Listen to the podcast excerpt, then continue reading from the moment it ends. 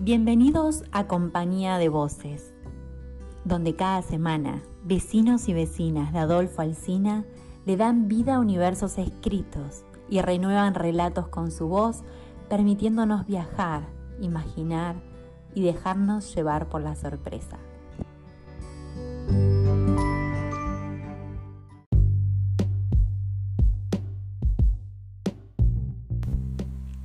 Hoy nos acompaña con su voz Graciela Abona de Villa Massa.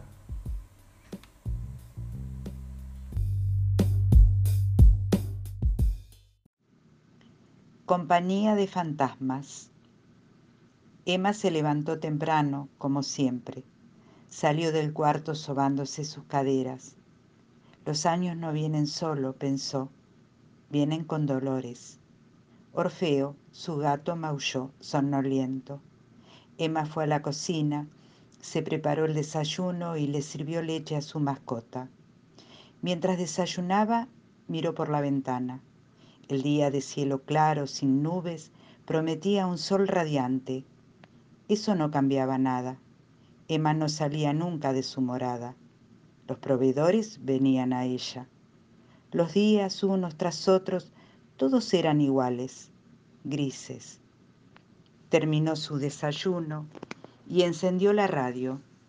Los acordes de un viejo tema de los años 50 inundó la estancia.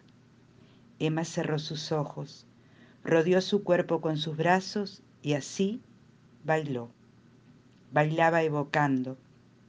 Sentía otros brazos que la abrazaban, el roce tibio de otro aliento.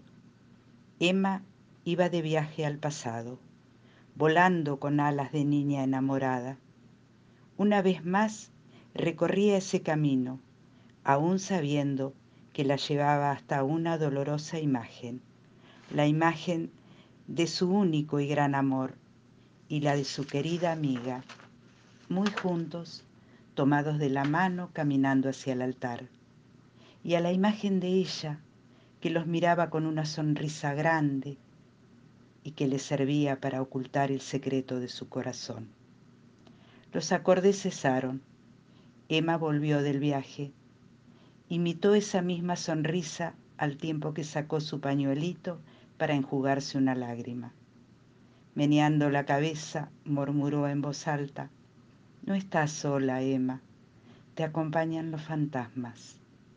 Orfeo maulló y Emma lo acarició.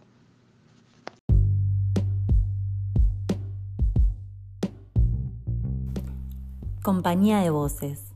Sumate vos también.